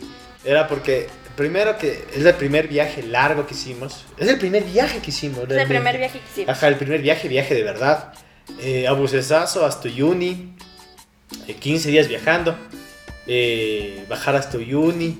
Y como verse tan lejos. O sea, es que creo que, creo que también está, está como, como mucho influenciado por la inmensidad. O sea, darte cuenta de la inmensidad. O sea, que Uyuni muy bonito, todo. Llegar allá, o sea, haber llegado allá. Y, y darte cuenta, o sea, que, que so- sobrevivimos al viaje, porque es un viaje largo que obviamente parece, puede parecer. Para alguien puede decir, oh, sí, vamos a recorrer tres veces Latinoamérica, jalando dedo Y caminando. y caminando. Pero claro, obviamente para Dani y yo, que justamente nos, nos conocíamos recién, era como algo muy bonito. Y ¿sabes dónde sentí otra vez esa, esa inmensidad? En, en Teotihuacán. Ah, sí. Pero acá, cuando, le, cuando, le, cuando le pedí matrimonio a la Dani también, o sea, pero creo que la- la- es bonito el recuerdo por la percepción de la inmensidad. O sea, de que hay algo tan grande así. Y, y eso te hace dar cuenta de, de- de tu, propia, tu propia finitud como, como ser. Y ves lo, lo gigante, lo inmenso. Y, y también, o sea, es como que conmueve ciertas cosas. Entonces creo que eso activa el recuerdo bastante. Ay, qué bonito. Qué bonita respuesta, voy a llorar. Eh, muchachos, para ir cerrando este tema, igual ahí nuevamente agradeciéndoles, no saben, al parte en este proceso mío de crecimiento, cómo me han ayudado ustedes, que han sido fundamentales para todo lo que eh, he crecido durante la pandemia, que también fue un empujoncito para hacer lo que necesitaba, por más contradictorio que sea eh, el contexto, las oportunidades que se Ujú. dan, eh, a veces no, no las sabes dimensionar. Eh, muchachos, ¿cuál fue la última película que vieron? Forrest Gump. Forrest Gump, la última, ultimísima ayer. Forrest. Gump, volvimos a vernos antes de que bajen de, de, De Netflix. De Netflix. Es mi película favorita, entonces. Ajá. La serie, película o libro que le marcó a cada uno de ustedes. Puede ser una de cada una o una de las tres. Serie, película y libro. O el libro que les marcó.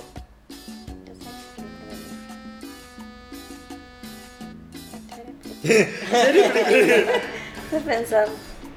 Buena pregunta, es que hay un montón. Es que eh, creo que como Creo que un montón de. Y creo que depende cosas. mucho también del, de la etapa que estés. Pero ahí puede sonar como hasta muy. eh, como muy X, digamos, ya. Pero por ejemplo, a mí me gustó y como que hubo un quiebre y como que me marcó mucho en esto de mejorar el servicio y todo y de cute, porque parecería que para nosotros no es cute, no es algo exterior a nuestra vida. Entonces es algo que siempre está, que se conecta mucho, que se conecta totalmente con nuestra vida. Las 24/7 es cute y cute, o sea, es cute. Entonces, por ejemplo, a mí me gustó mucho, porque puede sonar muy banal, esta película de Pasante de Moda. Porque fue como que ese momento donde a mí me dio el clic de cambiar. De decir, no estás vendiendo un body, estás vendiendo un servicio. Entonces, al menos en este lado, como, como la parte de cute fue esto de, de, de- de encontrar ese, eh, como que esa chispa, porque es lo que te digo, a veces se apaga esa chispa de, estás haciendo cinco años lo mismo, necesitas de alguna forma encontrar algún tipo de motivación. Entonces, para mí, en ese, en ese momento creo que fue esa, esa película que, que te digo que, que, que, que- me cambió el chip de cómo manejar cute. Ojo que a nosotros nos funciona, pero no recomendamos tampoco. O sea, tampoco podemos recomendar que vivas, respires, sueñes, transpires tu negocio o tu actividad laboral. Claro. O sea, a nosotros nos ha funcionado y, y nos ha funcionado bastante bien. Sin embargo, tampoco es algo aconsejable. O sea, les hemos escuchado un montón de gente que es diferenciar espacios, etc. O sea, nosotros hemos funcionado, no sé de qué forma, pero nos funciona. O sea, por, por nuestras personalidades supongo nos funciona, pero creo, cacho, que no hay una receta estándar. Porque después va a venir alguien a decir, pero si yo vivo, respiro y hago todo y, y trabajo con mi pareja 24/7 en mi, en mi negocio, de ley me va a ir bien. Y después no te va bien y terminas divorciado. Es, puta, o sea, estos manes tienen la Culpa. Ajá, no, no, o sea, en realidad no, no, no, no recomendamos hacer eso, o sea, simplemente es algo que a nosotros nos ha funcionado, pero cada uno tiene sus propios procesos. A ver, una serie. Se- serie que nos ha marcado aquí en esta casa es Betty la Fea. Ay, sí, serio. Porque es el soundtrack que escuchamos actualmente cuando no hay que poner, se pone para que la Manuela se Gracias a duerma, ¿sí? nosotros sigue en Netflix. top en 10. top Y, y 10. además que es, es- es bien interesante cuando... Hay, hay una tesis bien interesante de Flaxia de Betty la Fea respecto a los posicionamientos de clase dentro de Betty la Fea. Parece algo bien así gracioso, pero en realidad uno se da cuenta de, de- de varias cosas que, que, que suceden, o sea, socialmente. Y- Ay, y que somos bien parecidos todos, entonces como que vamos haciendo los análisis así de, claro, es, y por eso es que a la, a la pelitenía del último le tratan mal, porque ya deja de pertenecer a la clase, y así, cosas de ese tipo. Hay serie Eh, que se es marcado en nuestra vida. Sí, a ver, música. Eh, no, es que sí, de- bueno, yo sí consumo. Al, al- No, no, esa ya al- es la Esa ya, siguiente. esa ya, esa ya no. Ah, ya. No, no, Ya. pero esa era la siguiente, la Ay. canción favorita de cada uno. Ah, ya, porque vamos series. Ah, libro. Un libro que lleva cada uno. Estoy pensando. Estoy tratando de pensar. A mí me gusta mucho, no sé por qué, y me sigue gustando mucho eh, Travesuras de la Niña Mala de Vargas Llosa. Ajá, el otro día que, pornográfico. el otro día que la Manuela no se dormía y ahora así. Y ahora sí, decía, ¿y ahora qué hago? Así, porque cachas lo que es estar todo el rato así. Entonces decían, esto hacer otra actividad. Entonces era yo leyendo, leí el libro. La gordita. a, mí, a mí un libro que me, me, me, me gustó un montón. Eh, bueno, es del poemario que algún día haré mi tesis. Que es Mm. este de, la, de, de Lazar Uribe, el antiguo lindo. Ajá, más que nada porque desde ese, desde ese poemario me di cuenta de que, primero, que hay otras formas de hacer las cosas, o sea, en la vida. O sea, porque bueno, en la literatura obviamente es otra cosa. Pero en la vida, o sea, hay otra forma de hacer las cosas, uno puede perder y uno puede construir desde el... Sí, también se puede construir desde el dolor. Y se, puede, se construye desde el dolor y, y se puede buscar reivindicación, no mediante el desquite de, de puta, cuando yo sea autoridad, cuando yo tenga el poder, voy a hacerles... No, o sea, me, me, me gustó eso de, ir construyendo colectivamente desde, desde el despojado, desde el que no tiene, desde, de- desde el desaparecido, porque tratan de, las de- desapariciones forzadas en México. Eh, y, y trata sobre el dolor, o sea, cómo manejo el dolor, cómo gestiono el dolor de tal forma que busque un lenguaje para que ese dolor manifieste, comunique y al mismo tiempo vaya construyendo y transmite en el otro. Entonces creo que eso también, incluso para la vida y para Q nos ha ayudado un montón, de cómo encontrar la palabra exacta, el lenguaje exacto, la frase exacta que, que- que puede activar algo en el otro. Entonces es, es- el vehículo, el, el- lenguaje eh, es un vehículo para algo y ese, y, y ese vehículo tiene que ser bien utilizado, digamos. Entonces creo que ese es un libro que, me, que me- me dio otra perspectiva de cómo se pueden hacer las cosas en la vida. Eh, eso. Chévere. ¿La canción favorita? ¿Del Sebas? De ¿O cada uno. Cada uno. Is one, is one. Cada uno, cada uno diría Cada uno, cada uno. un profesor, un profesor del que me acuerdo. Eh, mi canción favorita. Ay, yo no sé musical. ¿Tu canción favorita? Estoy pensando. Dime cuál es mi canción favorita. Escuchas, es que, es que, no, es que, es que te escu- escuchas varias, como variaditas. Pero no, no creo que tengas una canción favorita. No tengo una canción favorita. ¿Te- No. ¿Tienes una canción favorita? No. No me has contado. Ah, ahorita, ahorita tengo una canción favorita. No, mentira. Eh, no, no tengo canción favorita. Me gusta mucho, ahora que estoy en el mundo de la maternidad, que todas las chicas que nos están, que nos están viendo, eh, me gustan mucho los canticuénticos. Ya. Entonces, una cosa, es un descubrimiento maternal que, que, que siempre les digo, escuchen, escuchen, escuchen. Entonces, me gusta mucho la canción Juntes de los Canticuénticos. Ujú. Esta es ahorita mi canción favorita, por el momento. Mi canción favorita. Eh... Ah, a mí me, me, me, me gusta mucho de Longshot. Me gusta Ladrillo Ah. y Cemento. Ah, me gusta un montón porque es como, como una Ah, historia ya sé bonita. cuál es mi canción favorita. ahorita que dijiste eso. Es la de la Jimena... La que escuchamos hoy. Ah, eh, de Eh, Russ. Ajá, eh, eh, Lucky, Lucky, Lucky, de, ajá, Lucky. de la Jimena Sariñana. Esa me gusta mucho. Esa es mi canción favorita. ¿Cuál es el peor consejo? Perdón. ¿Cuál es el peor consejo que les han dado? ¿Cuál es el peor consejo que nos han dado? Mm, El peor consejo que me han dado. Consejo no sé. Pero como el peor comentario. Ha sido, siempre era el de. Es el que te decía como. De. Chuta. ¿Y cuándo van a.? Es. ¿Cuándo van a ejercer la carrera? Ese creo que. Si hubiéramos, si hubiéramos seguido ese consejo. Ah, sí, puede ser no, no, no, no, no, no, no, no podríamos estar así como estamos en ese momento. Capaz, bueno, tampoco estaríamos mal, digamos. Pero, pero tampoco podríamos sentirnos que, que estamos haciendo algo que nos gusta fuera. El, ¿Por qué no ejercen la carrera? Hijita, ¿y cuándo ibas a ejercer la carrera? Es, es necesario. ¿El mejor consejo que les han dado? mejor consejo que nos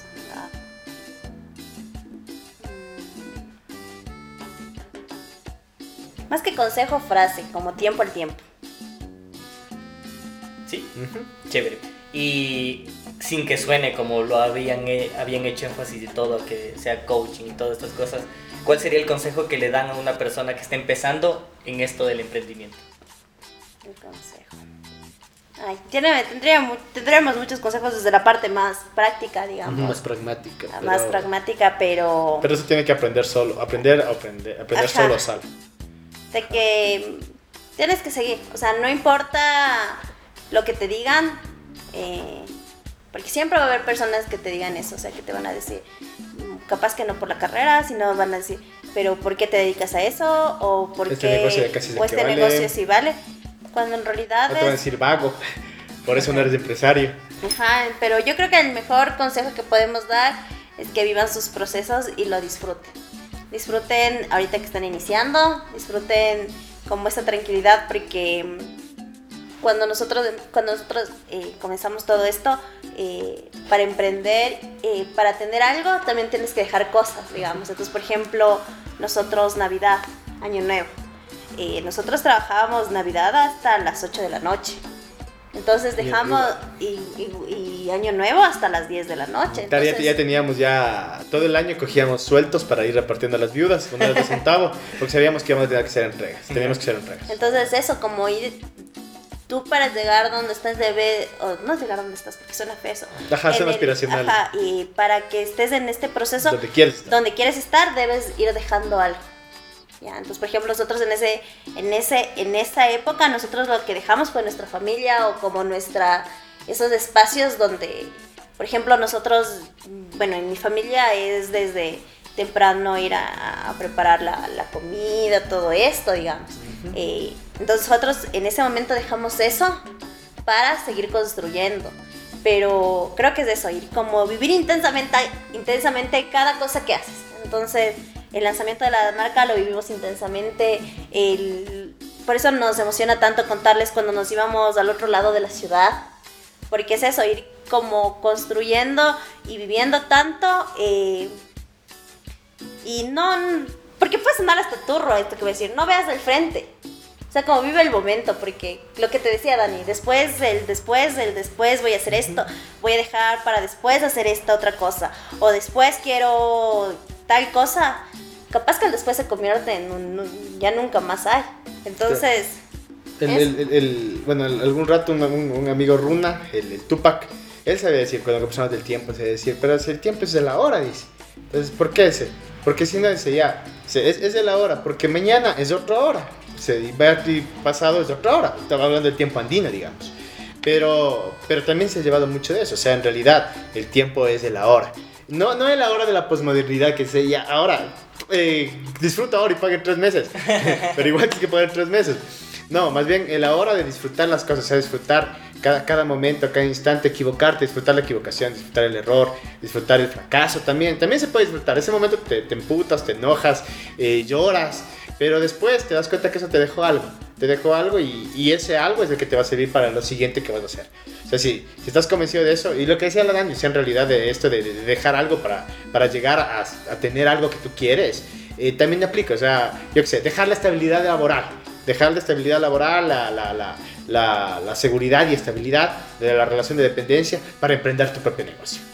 Eso es dejar algo para poder tener otra cosa que ni una ni otra es mejor. O sea, y eso tenemos que quitarnos. O sea, ser tu propio jefe a veces tampoco es tan, tan interesante, tampoco es tan bonito, tampoco es tan alhaja como parecería que uno pasa de, de vacaciones 24-7. No, es todo lo contrario. Pero es algo que me gusta, es algo que nos gusta. Y eso es lo que, lo que, lo que hemos llegado. Eh, igual, o sea, es, es, es eso. O sea, tratar de. Si mañana se te vuela la teja y dices, ¿sabes qué? Quiero dejar mi trabajo porque quiero dedicarme a tomar fotos por el mundo. Va cansazo, o sea, hazlo y, y, y bótate a eso. O sea, bótate a eso y, y, piensa que estás en realidad cogiendo un aprendizaje. O sea, realmente todo es ahora. Y mañana, cuando estés ya, ya, ya, ya no puedas hacerlo, y te vas a arrepentir. O sea, vas a decir, puta de gana no hice, capaz y me iba bien, capaz y no te va bien, capaz te va mal, pero ya sabes que te fue mal. Entonces, eso, como no, no, no quedarte con esos pendientes. La última, ¿qué significa ser la mamá y el papá de la mano?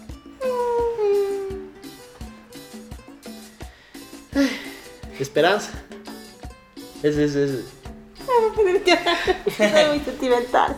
Mucho No, es que en realidad es esperanza. Es, es como, como, como tratar de, de, de, de- O sea, tenemos una guagua, una guagua que le amamos, le adoramos. eh, sabemos que está, tenemos una guagua en un contexto bien jodido, en un país que está, está complicado, en un contexto en general del mundo que, que capaz y, y le golpea, le lastima, le, le- le pone a prueba las cosas que nosotros tratamos de enseñarle. Sin embargo, es de esperanza, o sea, esperar de que, de, de- de- que nosotros tengamos la capacidad para, no para enseñarle, porque creo que el aprendizaje es mutuo entre ella y nosotros, o sea, aprender, ella, ella aprender del mundo y nosotros aprender a ser taitas, taitas y mamas. Pero creo que la- el aprendizaje viene desde el lado de- de aprender, aprender entre nosotros qué mundo queremos para ella, qué mundo queremos que ella pueda generar y pueda tener ambición de tener. Y, y- y en realidad pueda defenderse cuando venga lo que dice, o sea, les tiene una burbuja y después viene el mundo real y les golpea. Sí, es cierto, viene el mundo real y les golpea. Pero yo aspiraría y tendría la esperanza, y sí, de, de, que, de que cuando el mundo real venga y le golpee, mi guagua tenga las herramientas suficientes para enfrentarse a ese mundo real y para, y, y para poder hacer valer sus ideas sí, fuerte y enfáticamente y hacer valer lo que ella cree Por eso tiene un nombre tan fuerte. Ajá, linda Manuela. Es como ser, ser jodida, ser, ser complicada de carácter, pero ser fuerte. Ser fuerte para poder sostener las ideas frente a un mundo que todo el tiempo te está diciendo cómo tienes que ser, qué tienes que ser, cómo tienes que hacer las cosas. Y trata todo el tiempo de hacerte, de, de convertirte en un objeto. Entonces que ella sea un sujeto realmente con un montón de fallas que pueda tener, con un montón de errores, de, de tristezas, de penas, de, de- de- cosas jodidas que pueda tener. Sin embargo, que sea fuerte para poder enfrentarse al mundo. Y, sí, yo creo que, si todos los taitas y mamas, mamas y taitas, eh, tratáramos de ser, de, de, ser esa fuerza, tener esa fuerza, no que los huevos sean como uno, no que los huevos sean como ellos mismos, pero fuertes. Eh, muchas veces yo mismo, o sea, yo mismo como persona, no, no hubiera cometido tantos errores. Errores que cometí porque me, porque me dejé llevar o porque quise corresponder a, a cosas que no era. O sea, no hubiera cometido tantas pendejadas si es que en realidad hubiera tenido la fuerza para yo mismo ser, ser yo mismo, para poder conocerme, reconocerme a mí mismo y, y defender lo que yo creo. Nada más que completar. Muchachos, les queremos agradecer un montón. No saben lo enriquecedor que ha sido escucharles. Más bien disculparnos porque hemos eh, ocupado muchísimo de su tiempo. Y espero que les haya gustado un poquito esta dinámica y algo que les podamos ayudar a difundir y todo. Ahí está su espacio sin perrito guardián para ustedes. En la No, despedida. Más bien, muchísimas gracias, eh, Dani, muchísimas gracias eh, por, por el espacio, Sí, en realidad. eh, como que tocas temas que en realidad no... No habíamos tocado nunca. O que siempre se habla como mucho en, en lo superficial, digamos, porque siempre quedas en, en eso de la de, ah, es todo chévere, todo bacán, todo te va súper bien y todo, cuando en realidad hay otro tipo de cosas. Y topaste como muchas cosas de nuestra relación, así que, que fue bonito porque necesitamos creo que un espacio, un espacio así como, como no tan absorbente por la mano porque en estos dos meses han sido, han sido completamente, no difíciles, han sido distintos. Entonces queremos agradecerte a ti, Dani, eh, por, por este espacio tan bonito que, que- que lo necesitábamos. Creo que fue una terapia más para, para nosotros. Igual a todas las chicas que, que nos están escuchando, que nos están Así viendo. somos en la vida real. Hola, chicas. Empieza con hola, chicas, pero así somos en la vida real. Y igual a ti, Dani, eh, desearte así lo mejor, así en, en este nuevo proyecto. Eh, como siempre hablamos con el Sebas, creemos que vos tienes un potencial increíble eh, desde el bate, el micrófono y todo. Tienes una chispa increíble como, o sea, con el Sebas hablamos, aunque estamos en la Faxo, nunca nos relacionamos tampoco. Entonces, eh, a nosotros nos emociona mucho ver cuando gente de la Faxo como que hace este tipo de cosas, de que cuando el, el Sebas me dice, ¿sabes qué el Dani dice para hacer la entrevista? Dice, ¿qué? Justo hoy vimos el, el, el, el estreno. Y fue así como, qué bacán, está haciendo algo así, no algo tan chévere. Está haciendo algo. ya no estamos en la casa. ya no sé lo que está O jugando fútbol como en la No, pero fue algo así como, necesitamos, o sea, Eso- eso hay gente que hace tantas cosas tan chéveres y que a veces ni siquiera entre nosotros mismos sabemos como qué está haciendo el otro, entonces es como, Es un compañero faxiano que está generando un espacio. Qué bacán. Y, y en realidad está, está haciendo entrevistas bacanísimas. O sea, es, es bien, bien, bien bonito. O sea, cada cosa que sale. Así, el compañero que sacó el poemario. Es como, qué bacán. Un compañero sacó un poemario. El, el, el compa que hace el programa. El compa que hace. Yo qué sé. Que, que salió a, a, a conversar con Richard Carapaz. Yo qué sé, cualquier cosa. O sea, cada cosa que va haciendo cada, cada persona es, es es una alegría tremenda y debería ser una alegría para todos. Porque, porque en realidad generamos, nosotros somos que generamos del espacio. Y, y estamos aquí generando lo que nosotros queremos. Que porque sea lo que además es. de eso, todos estos espacios, digamos, que son tan enriquecedores y que te ayudan un montón, porque tú cuando te cuando escuchas a otra persona también te empiezas a enriquecer un montón de cosas, por eso existen tantos podcasts y todo, y dices como, estos espacios nadie te paga, es más, vas a pérdida, porque uno se transporta, se transporta, uno tiene que tener toda la logística y todo, entonces son como espacios tan bonitos porque a la final no es que hay un alguien que te, que te está pagando para que digas esto de esta manera, sino más bien es todo sin filtros, sin, sin, sin necesidad de... Sí, perrito, Sin censura. Entonces es como, como estos espacios son muy muy bonitos porque, porque, te- Son muy sinceros. porque son sinceros, porque te vas reconociendo también en el otro y todo el sacrificio que hace el otro. Muchas gracias, chicos. Un abrazo. Este fue un capítulo más de Sin Perrito Guardián, el podcast sin censura bajo la producción de Gama Publicidad y DPM y tras las cámaras del genio del Chili Guzmán. Hasta la próxima.